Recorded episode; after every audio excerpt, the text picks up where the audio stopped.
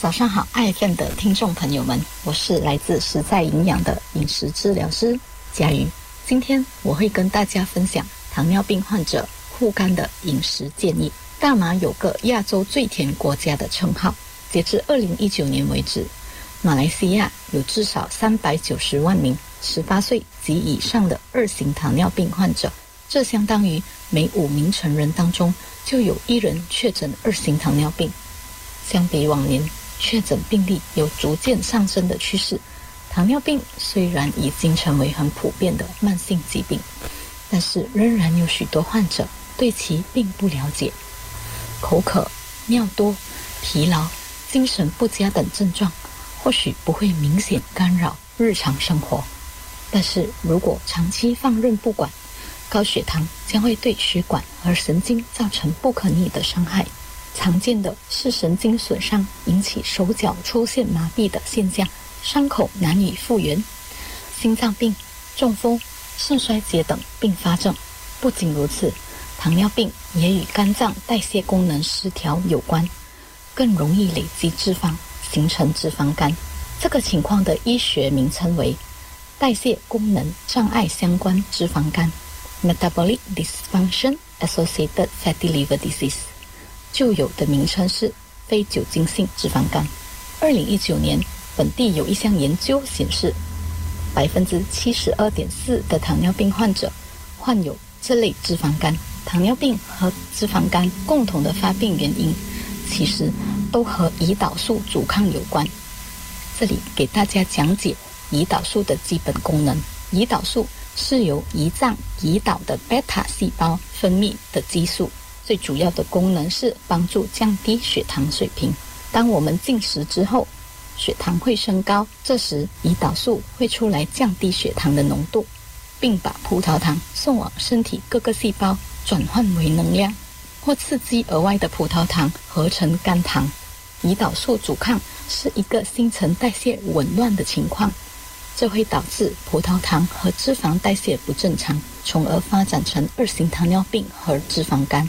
脂肪肝通常不会带来任何症状，不过倘若糖尿病患者忽视它，便很有可能在日积月累的情况下对肝脏造成伤害，一步步形成脂肪肝炎、肝脏纤维化，甚至增加肝硬化和肝癌的风险。爱护肝脏，我们先从肝脏的重要性开始了解。肝脏是我们身体最重要的器官之一，虽然只占人体体重的百分之二。但是每天都有多达五百种以上的化学反应需要肝脏功能来支持，以维持人体机能。肝脏是体内新陈代谢的中心，它负责合成、分解和储存等功能。肝脏负责合成碳水化合物、蛋白质、脂肪等营养素，白蛋白、胆固醇和胆汁酸等等。肝脏负责储存油溶性的营养素，维生素 B 十二。和一些矿物质，比如锌、铁、铜、锰。此外，肝脏也负责降解、分解毒素、药物、酒精等其他物质，以便更好地排出体外。下一节回来，我会跟大家讲解常见的两种情况和其饮食管理的方向。爱 FM 爱生活，与你一起慢活、乐活，享受生活，爱生活。早上好，我是实在营养的饮食治疗师。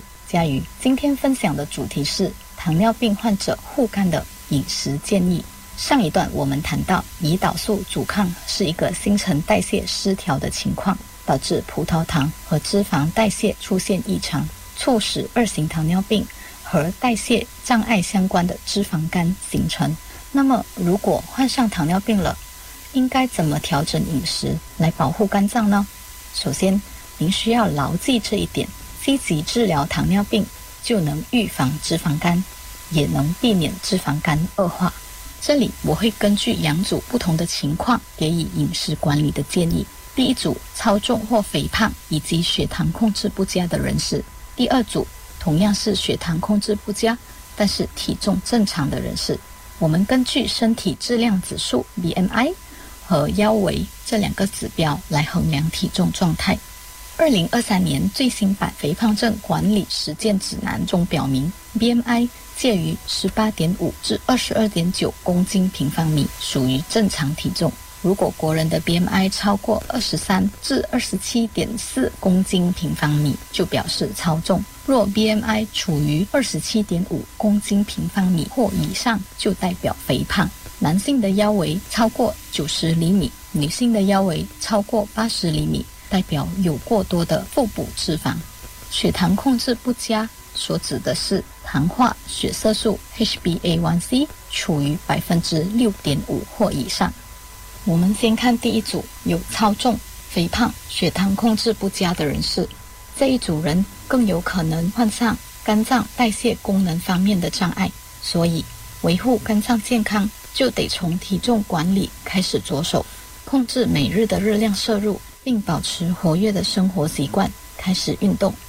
研究证实，减轻百分之五至十的体重，减掉体内过多的脂肪，将改善胰岛素阻抗的情况。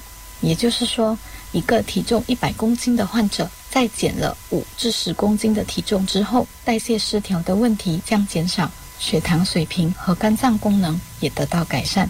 不以使用过于偏激的方式减重，因为这对肝功能反而有害。安全的减重速度是每个月二至四公斤。建议男性一天摄取的热量控制在一千五百至一千八百大卡的范围内。女性则控制在一千两百至一千五百大卡的范围内，实践均衡饮食，以维持营养充足。三大营养素合理分配，分别是碳水化合物占总热量的百分之四十五至六十，而来自蛋白质的热量占总热量的百分之十五至二十。另外，百分之二十五至三十五来自优质的脂肪。第二组是体重正常。但是血糖控制不佳的人士，饮食管理的目标是为了达到标准的血糖水平。许多人都知道，糖尿病患者应该限制含糖饮料和甜食的摄取。不过，对血糖有影响的食物，不只局限于含有甜味的食物而已。有些吃上去不会带来甜味的食物，好比马铃薯、玉米。麦片等也会让血糖上升。这些食物和糖一样，属于碳水化合物。由于这些食物由至少三百至一千个葡萄糖分子结合而成，结构相当复杂，因此只有在胃部进行消化之后，葡萄糖才会逐一被释放出来进入血液。其他碳水化合物的例子还包括饭、粥、米粉、果条、面包、饼干。番薯、南瓜等等，在每一餐拿捏好进食的分量，搭配蛋白质和膳食纤维食物，有助维持健康的血糖水平。接纳错误是进步的代价。爱生活，陪你学习，一起进步。让我们回归生活本质，慢活、乐活，享受生活，爱生活。欢迎回来，我是饮食治疗师佳瑜。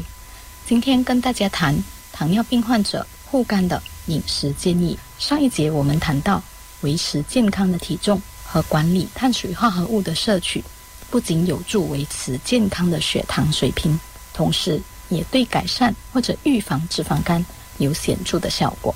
这一节让我们来了解对血糖和肝功能有利与有害的饮食因素。饮食当中不利于健康的因素有饱和脂肪、反式脂肪、酒精和果糖。饱和脂肪的主要来源是动物的脂肪，比如牛油、奶油、猪油；动物的内脏、肥肉；动物的皮，比如猪皮、鸡皮；椰浆、椰子油等。经常摄取椰浆饭、扁担饭、咖喱、肥肉、蛋糕、冰淇淋等等，这些食物很容易带给我们过量的饱和脂肪。什么是反式脂肪呢？大部分反式脂肪来自工业生产的。部分氢化植物油，比如黄油、起酥油等，因为价格相较便宜，并且可以延长加工食品的保质期，所以多用于烘焙食品、油炸食品、酥脆的饼干和甜点等。饱和脂肪和反式脂肪不仅更容易使脂肪积累在肝脏，也会增加 LDL 胆固醇的水平，增加动脉阻塞的几率。喝酒伤肝，酒精主要的成分是乙醇，百分之九十的乙醇在肝脏进行代谢之后，排出体外。酒精及其代谢物会产生自由基，破坏肝脏细胞。无节制饮酒也会提高血液三酸甘油脂的水平。再来是果糖，果糖有不会醉的酒精之称，原因是它对健康的危害类似于酒精。果糖在进入人体之后，它的代谢途径会产生三酸甘油脂和尿酸，容易造成内脏脂肪囤积，引起代谢紊乱。市售的加工食品、甜点、罐装饮料、手摇饮料、即溶饮料等等，多会使用糖浆。糖浆含有果糖。除此之外，白砂糖、红糖、黄糖等当中也有百分之五十由果糖组成。因此，需要谨慎使用。在日常饮食中，有利于健康的饮食因素分别为膳食纤维和不饱和脂肪的摄取，多选择瘦肉和大豆制品，比如豆干、豆腐和天贝。每个礼拜吃二至三份富含 omega 三脂肪的鱼，例如白鲳、鲈鱼、巴丁、麻油及三文鱼等。日常烹调。可以选用橄榄油、菜籽油、大豆油、棕榈果油等等，并且使用少油的烹调方式，比如清炒、炖、蒸、凉拌等做法。